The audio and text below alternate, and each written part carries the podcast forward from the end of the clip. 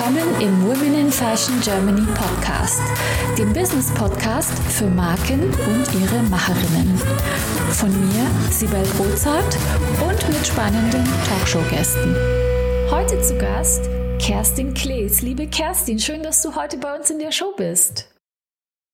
Ja, vielen Dank für die Einladung, liebe Sibel. Erzählst du uns bitte, wer du bist und was du machst?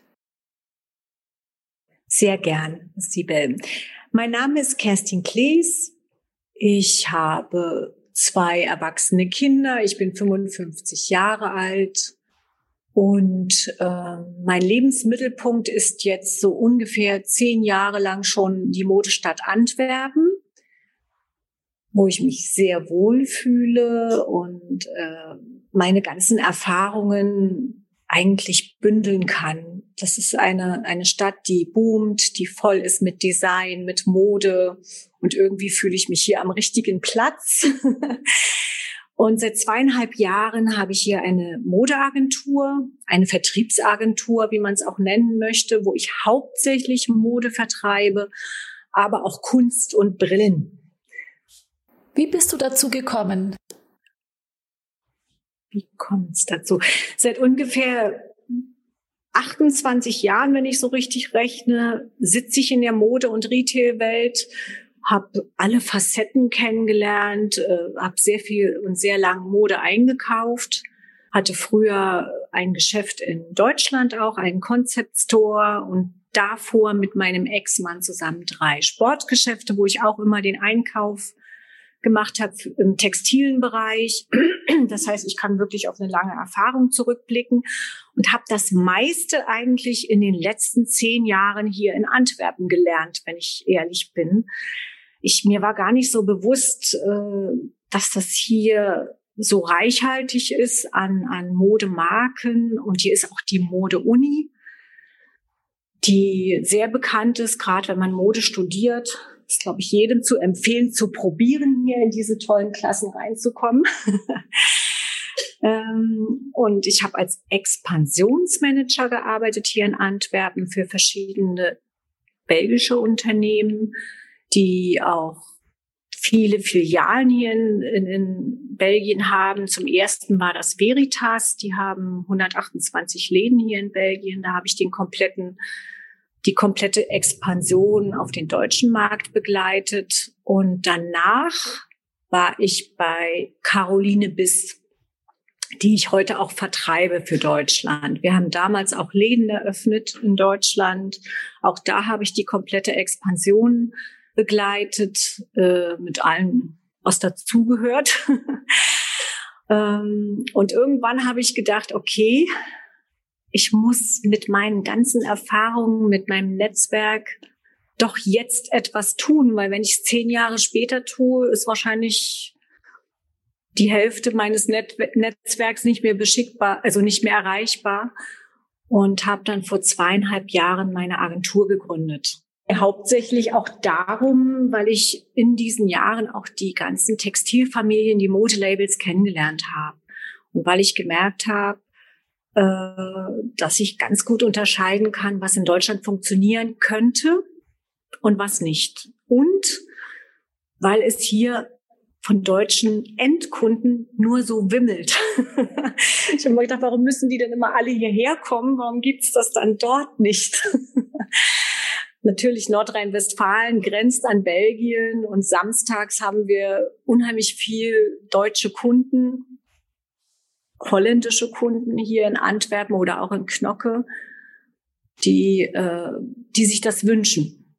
Und dann dachte ich, vielleicht kann ich den Wunsch erfüllen. Verstehe. Also zum einen gibt es äh, deutsche Kunden, die gerne belgische oder antwerpische Marken einkaufen. Die kommen immer am Wochenende. Und zum anderen hast du auch super Kontakte in Deutschland durch deine berufliche Expertise in den vergangenen Jahren und so hast du das Fundament für deine Handelsagentur gegründet und jetzt, wenn ich es richtig verstehe, bringst du eben diese Marken, die man hier auch in Deutschland gar nicht so kennt, auf den deutschen Markt und vertreibst sie hier, richtig? Das ist richtig, genau. Das ist ähm, mein Wunsch, das auszubreiten. Und ich gehe mal davon aus, dass diese Marken, die du vertrittst, das ist ja nicht nur Mode, sondern auch ein bisschen Kunst und auch ein bisschen Accessoires, dass diese Marken alle ähm, eine ähnliche Zielgruppe haben. Oder wie gehst du da vor in deinem Portfolio? Wie baust du dein Portfolio auf? Äh, eine ähnliche Zielgruppe und doch ist jede Marke nochmal für sich ein bisschen anders. Das heißt, nicht jedes Geschäft ist für jede Marke geeignet ich schaue da schon ganz genau hin, welche Zielgruppe oder welche Boutiquen oder welche großen Häuser welche Marke platzieren können. Ähm, das ist der Vorteil, dass ich hier in Belgien auch für die meisten Marken gearbeitet habe. Und was ich auch tue, ist, dass ich ab und zu als Freelancer mal einen Samstag mithelfe im Laden, um auch zu sehen, welche Teile sind gut, welche Teile sind vielleicht etwas weniger gut für den deutschen Markt. Und so, so baue ich das auf und, und so habe ich auch mein, Portef mein, mein wie sagt man, äh, Portefeuille zusammengestellt an Marken, äh, dass ich sage, sie haben alle Nachhaltigkeitsaspekt. Äh, sie produzieren alle in Europa. Ähm, es sind keine Marken, die Massenproduktionen äh, oder oder oder Preise verhauen oder ich, es muss immer ein gewisser Wert da sein, eine gewisse Norm, eine gewisse DNA, weil ich selbst bin auch ein Qualitätsjunkie. ich bin auch kein Freund von unheimlich viel einkaufen und die Schränke vollstopfen. Ich überlege auch ganz gut, was, was ich miteinander kombinieren kann. Und ähm, dadurch, dass ich immer den Einkauf auch gemacht habe, weiß ich recht gut, welche Nöte die Einkäufer haben und, und, und was die eigentlich brauchen oder was die sich wünschen. Ähm, und so gehe ich eigentlich auch Step für Step äh, in Deutschland zu, zu meinem Werk oder wie man das äh, nennt. Äh, wir haben jetzt schon einige deutsche Kunden, die auch immer wieder gerne hierher kommen und sich inspirieren lassen, auch von den anderen Marken. Ne? Das ist nicht immer nur die Marke, die ich jetzt vertreibe. Die Stadt bietet halt auch so viel auch an, an Inspiration, an Schaufenstern. Ja, es ist einfach toll hier. Und wenn und, ich dich jetzt so ein bisschen aus dem Nähkästchen plaudern lassen darf, du hast gesagt, ähm, du weißt, was die Einkäufer so brauchen oder wollen in Deutschland. Was ist denn das genau? Na, ich denke, äh, jetzt, ich gehe jetzt mal von der Zielgruppe zum Beispiel von der Firma Scappa aus. Ja, das ist auch eine Marke, die ich vertrete. Das ist eine Businessfrau, die brauchen guten Schnitt, die brauchen guten Bläser für die Arbeit. Ähm, aber die muss auch in der 46 noch gut aussehen können drin. Also es ist keine, keine äh, Teenagerfrauen. Ich hatte ja früher in meinem Laden auch viele große Namen in meinem Concept Store in Deutschland und muss sagen, dass es da oft gehapert äh, hat, wirklich zum Beispiel einen Bläser zu finden, der perfekt sitzt oder ein Kleid zu finden, was perfekt sitzt. Ich finde die Stoffe und die Schnitte, diese Kombination, die muss einfach funktionieren. Und, und manchmal ist an der einen Seite der Stoff gut, aber der Schnitt nicht perfekt oder umgekehrt. Und die Firmen, die ich jetzt vertrete, zum Beispiel Caroline Biss und Scappa, die sind halt beide perfekt vom Schnitt. Was mich immer wieder fasziniert.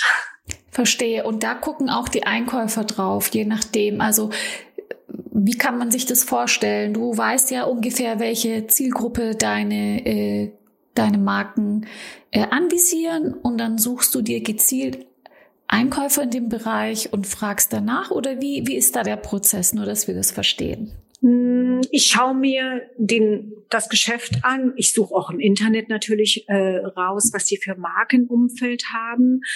Äh, ich gehe auch in die Geschäfte rein. Ich versuche mit den Geschäftsführern äh, Kontakt zu nehmen oder mit den Einkäufern. Es kommt natürlich auf die Größe des Geschäfts an. Und die Einkäufer selbst, die Nöte sind da, wenn sie die Zahlen in der nächsten Saison sehen. die Abverkäufe. Ne? Und äh, das ist natürlich etwas, zum Beispiel bei Caroline Biss, wir haben hier in den Läden in Benelux, da ist meistens eine Rollstange übrig nach der Saison, weil es einfach ein super Abverkauf ist, weil die Schnitte perfekt sind und die Stoffe perfekt sind und langlebig. Äh, langlebige Kollektionen da sind. Und das ist oft der Punkt. Ich habe ja früher auch eingekauft und manchmal hat, war man so verliebt auf der Messe und dachte, wow, tolle Firma. Und dann hat man gemerkt, wenn die Ware im Laden war, uh, der Abverkauf war doch nicht so gut und nächstes Jahr haben wir dann vielleicht nicht mehr so viel eingekauft oder waren so ein bisschen enttäuscht hinterher. Und wenn du jetzt da schon äh, die Messe ansprichst, ist es noch so? Hast du, bist du auf Messen vertreten? Gehst du auf Messen? Nein, das machen wir nicht mehr, weil es da irgendwie auch keinen Bedarf gab bisher. Die Kollektionen sind zu groß. Wenn wir auf eine Messe gehen würden oder uns in Showroom einmieten würden, müssten wir die Kollektion extrem abspecken. Und ich glaube, das wäre dann auch wieder so ein bisschen unfair, weil auch die Geschäfte sind ja so unterschiedlich. Der eine will vielleicht in die sportive Richtung gehen, der andere mehr Haute Couture. Äh, wir müssten ja die Kollektion extrem verkleinern. Ne? Wir haben zum Beispiel äh, im, im Showroom von Scappa wir haben Scappa Sport, wir haben Scappa Flow, wir haben Scappa Premium. Das verteilt sich über Etagen. Das ist ganz schwierig, das auszulagern. Ähm, und, und bei Caroline Biss ist es genauso. Wir haben 31 eigene Läden hier in Benelux. Das Showroom ist in der Firma selbst, wo auch die Näheren sitzen, wo, wo alles stattfindet.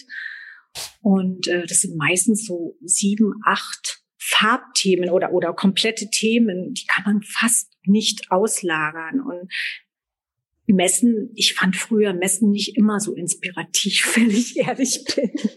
Ich habe meistens so um die Messen herum irgendwie Labels gefunden. Verstehe. Ja, da, da hm, bin ich so ähnlich. Also hier zur Fashion Week zum Beispiel, ich nehme mir immer vor, auf die Messe auch zu gehen. Und irgendwie, ähm, gut, ich bin auch keine Einkäuferin. Äh, ich habe auch nochmal einen ganz anderen Blick drauf, aber ich mag so ein Messeumfeld auch überhaupt gar nicht. Deswegen verstehe ich das ganz gut. Nur ähm, irgendwie müssen die Marken ja dann hier auf den Markt kommen. Und ähm, also mir sagen diese Marken nichts, noch nichts. Vielleicht kannst du noch so ein bisschen sagen, also dass sie nachhaltig sind und europäisch sind, das ist ja schon mal schön. Und auch, dass die Lieferketten dann, gehe ich mal davon aus, recht kurz sind. Das ist qualitativ hochwertig. Ähm, Vielleicht kannst du so ein bisschen sagen, zu den Firmen ein bisschen was sagen? Sind die, sind das jetzt Nachwuchstalente? Gibt es die Firmen schon länger? Und wo kann man die denn dann künftig in Deutschland finden? Was ist denn so die Strategie? Wo wollt ihr reinkommen?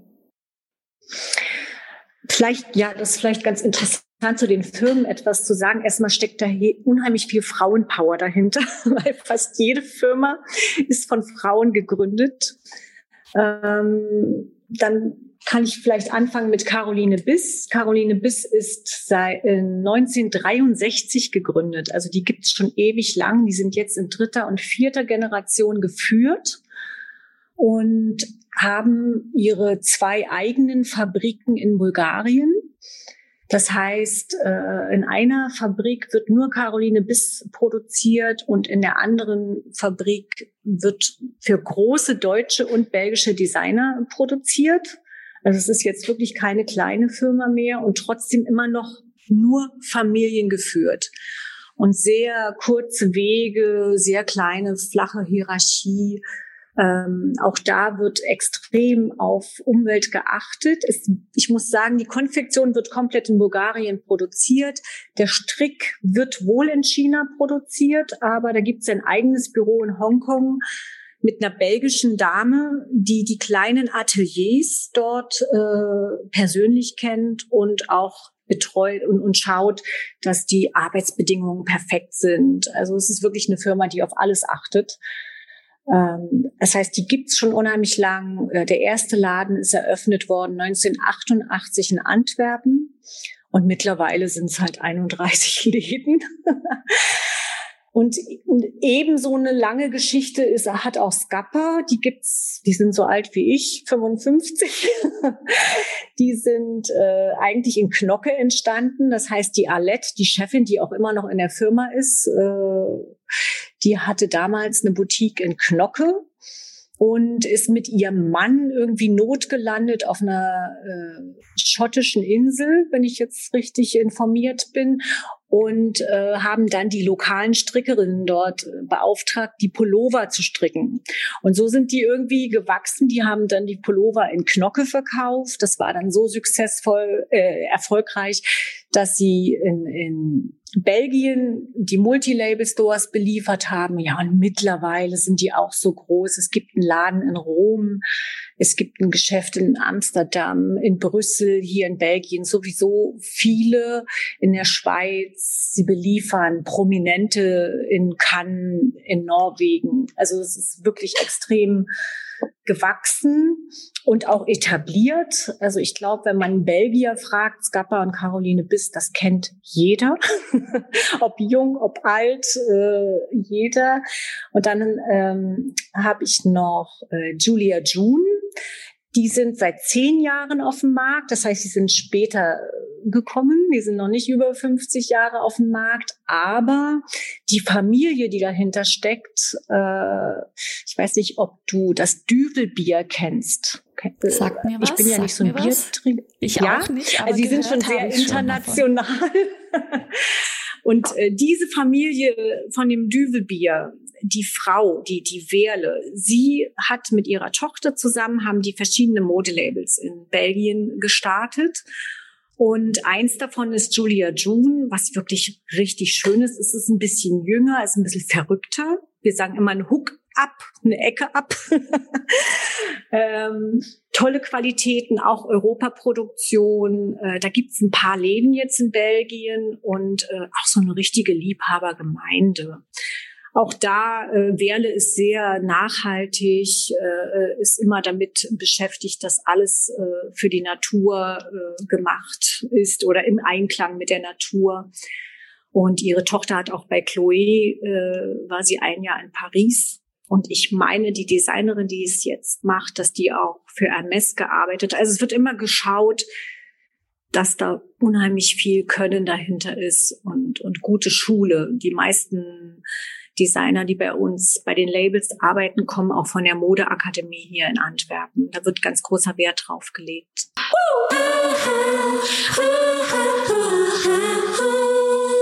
Möchtest auch du mit deinen vorhandenen Potenzialen, Fähigkeiten und Kenntnissen deine unverwechselbare Marke im Fashion- und Lifestyle-Segment aufbauen? Ich helfe dir gerne bei der Gründung deiner eigenen Marke, biete dir meine Erfahrungen, meine Plattform und den Zugang zu meinem exklusiven Netzwerk.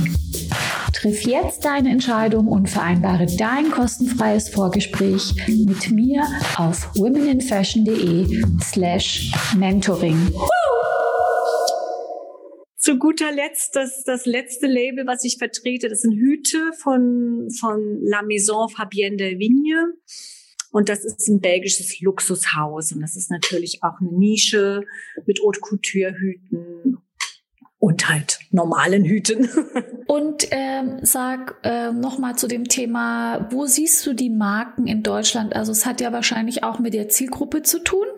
Hm, wo, wo möchtest du denn jetzt am liebsten die Marken in Deutschland vertreten sehen? Na, am liebsten hätte ich sie auch im KDW. äh, Soweit bin ich noch nicht. Wir haben jetzt kleinere Häuser und ähm, es sind einige Interessenten da.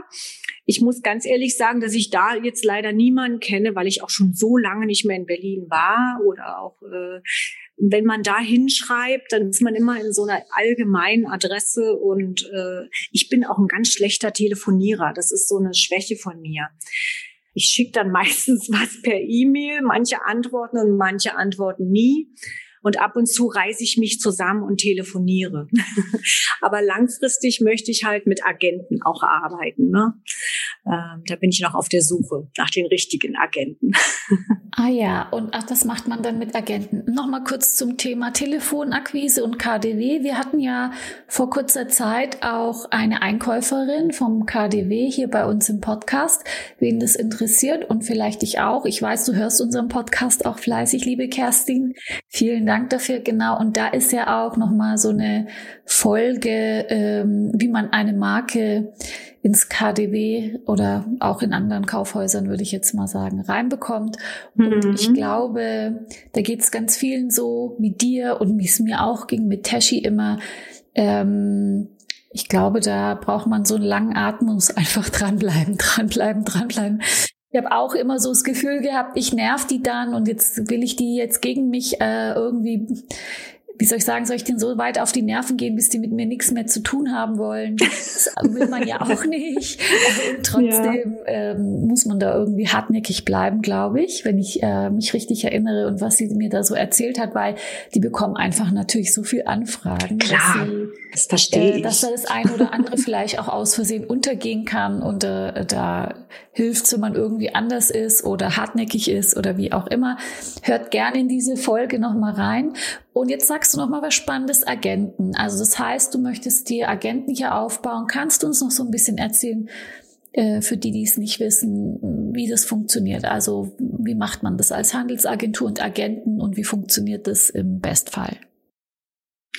Ja, ich bin ehrlich, ich habe nie eine Handelsagentur in Deutschland gehabt. Äh, die werden das wahrscheinlich anders machen. Ich kenne natürlich viele Agenten, die zu mir früher in den Laden reinkamen. Und ich würde mal sagen, dass ich 30 Prozent davon gern als Agent hätte, den Rest vielleicht nicht. Mhm. Deswegen, ich bin da sehr, ja, nicht kritisch, aber es muss halt einen Klick geben miteinander. Und ich möchte dann auch ein Agent, der, der Mode ein bisschen versteht, ein bisschen kennt, auch zu mir nach Antwerpen kommt. Ich würde mit denen auch die Firmen anschauen und äh, jemand, der genauso brennt. Ich, ich brauche es müssen nicht viele Agenten, es kann auch eine sein, ne, die sagt, du, ich, ich brennen da total für und wir bauen das zusammen auf. Was ich nicht will, sind irgendwelche großen Firmen, die Interesse an meiner Agentur dann haben. Das will ich auf gar keinen Fall. Es bleibt mein Baby. Und, ähm, und die Firmen, mit denen ich hier arbeite, die vertrauen mir halt, weil ich, die kennen mich persönlich seit Jahren und die wissen, wie ich arbeite. Und wir wollen auch nicht unbedingt jetzt ganz schnell überall rein. Wir wollen organisch wachsen. Wir wollen gesund groß werden oder vielleicht auch nicht so groß werden, aber die richtigen und die guten äh, Geschäftskollegen haben, mit denen man einfach auch was aufbauen kann und, und, und die zuverlässig sind, mit denen es auch nicht so kompliziert ist zu arbeiten. das ist für uns auch wichtig. Ja. Verstehe. Ja, das ist ja eigentlich logisch. Ja, es sind Menschenmarken. Ne? Ein, guter, äh, ein guter Bekannter von mir hat so eine Marketingagentur in Deutschland, die heißt Menschenmarken. Und letztendlich ist es so. Wir, wir verkaufen über die Person. Ne? Als ich früher eingekauft habe und da waren zwei Marken auf dem gleichen Level, dann habe ich meistens mich für die entschieden, die mir einfach sympathischer waren. Das ist so. Na, wenn du jetzt nur eine kaufen kannst von den beiden und, und der, der Agent oder die Person, die hinter der Marke steht, ist dir sympathischer, ja, dann entscheidest du dich für die. Und da sagst du wieder was Spannendes, weil wir ja hier im Podcast für Marken und ihre Macherinnen sind. Also wir sind ja auch Verfechter, ich ganz besonders davon, dass ich sage, man muss Nahbarkeit schaffen zur Marke und das heißt zu dem Gesicht hinter der Marke.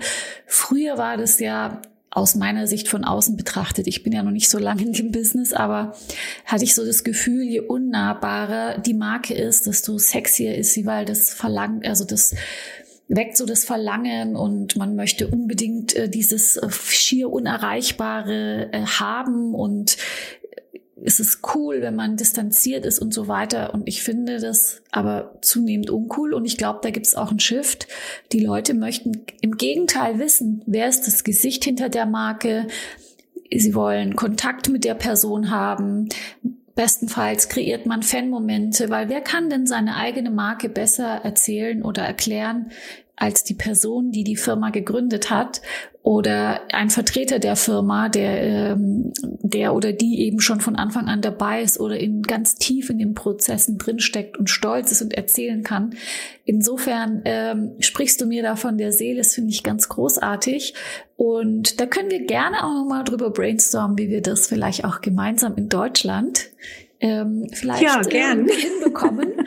Oder auch bei euch mit einer Reisegruppe Antwerpische Mode. Du wirst lachen, ja, das, das ist wirklich in meinem Kopf. Ja, ja, ja das würde ich echt machen. Genau, dass du da mal, äh, dass du da mal gucken und mal euch besuchen kommen vielleicht. Und wer jetzt Interesse hat und zuhört, äh, einfach schreibt uns oder schreibt mich einfach an. Okay, dann möchte ich noch mal auf dich persönlich zurückkommen, äh, liebe Kerstin, also so auf dich, auf dich als Person.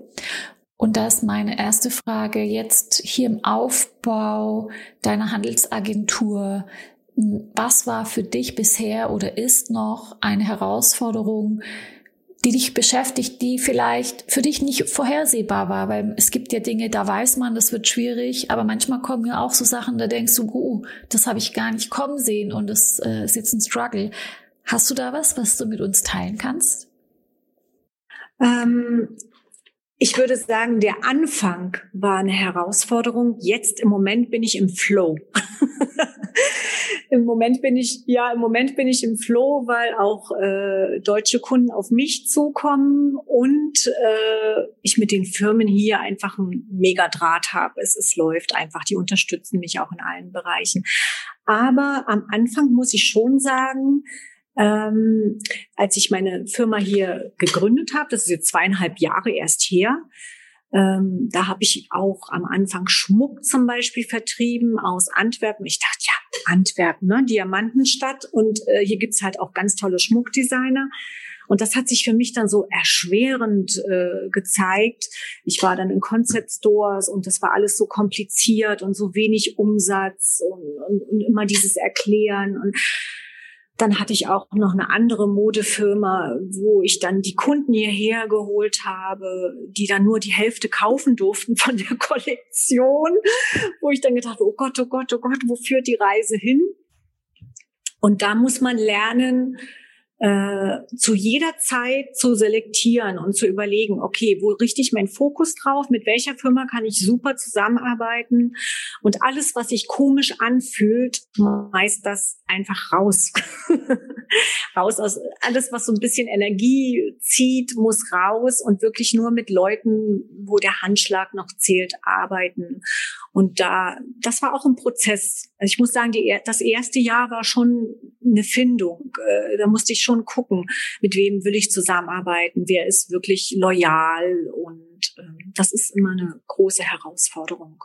Ja, verstehe. Und kommen wir zu den Erfolgen. Da hast du ja auch schon ein bisschen was genannt. Wo war, wo hast du so einen Erfolgsmoment gehabt, den du gerne mit uns teilst, wo du gedacht hast, jetzt, äh, jetzt habe ich es geschafft? ähm, hoch, da hatte ich verschiedene in meinem Leben. Äh, damals war es, glaube ich, die Eröffnung meines Concept Stores in Deutschland. Deutschland.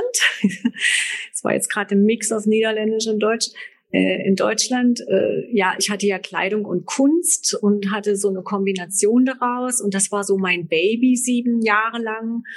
Da war ich völlig im Glück und hier in Belgien war ein großer Glücksmoment, als ich als Expansionsmanager bei Caroline Biss angefangen habe, weil das ein, ein Unternehmen war, wo jeder nur gesagt hat, wow, das ist ein ganz toller Arbeitgeber. Ja, und mittlerweile bin ich jetzt als Selbstständige mit denen verbandelt. Das waren so zwei Momente, wo ich dachte, ja, die mich total glücklich gemacht haben. Aber irgendwie habe ich immer Glücksmomente. Es ist ganz schwer zu sagen, ich mache eigentlich aus meinem Leben einen Glücksmoment.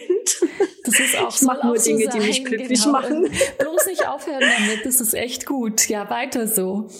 Ähm, als letzte Frage, du hast jetzt schon ganz, ganz viele Tipps gegeben, aber so abschließend hast du noch mal einen Tipp, wo du sagst, äh, den möchte ich unseren Hörerinnen mit auf den Weg geben und Hörern natürlich. Ja, kann ich auch nur von mir selbst sprechen. Ähm, ich muss sagen, da hat mich mein Sohn draufgebracht. Er hat mir damals das äh, Buch Deep Work empfohlen. Konzentriert arbeiten gibt's auch in Deutsch. Und äh, Disziplin. Also wirklich konzentriert arbeiten und alles, was man tut, außergewöhnlich gut tun.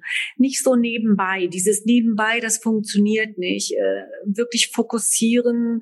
Ich bin jemand, ich stehe jeden Morgen sehr früh auf und plane meinen Tag. Manchmal plane ich zu viel, dann mache ich das sieben Tage lang. Das ist auch nicht gut. Aber äh, Fokus und konzentrieren auf das, was ich erreichen will und Disziplin. Das liegt vielleicht an meiner ostdeutschen Herkunft, aber diese Disziplin haben wir sehr früh ja, gelernt. Ja, ich glaube, ohne Disziplin geht's in diesem Business ganz schwer. Ich denke, wir haben ja hier mit der Fashion-Industrie eine richtig herausfordernde Industrie und ähm, so viel Konkurrenz. Und wir sagen es ja an so vielen Stellen immer wieder, es, keiner braucht eine weitere Modemarke. Also wenn du da erfolgreich sein willst, musst du dich durch so viele Mitbewerber durcharbeiten und anders sein und besser sein.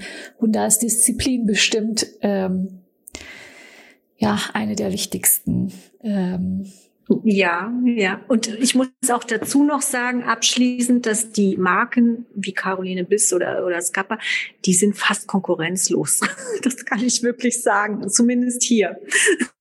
Das ist doch ein guter Ausgangspunkt dann. Das ist ein guter Ausgangspunkt. Okay, liebe, lieben Dank, liebe Kerstin, dass du dir die Zeit genommen hast. Und es war super aufschlussreich und ich freue mich, ähm, dich bald wiederzusehen. Dankeschön, liebe Sibylle.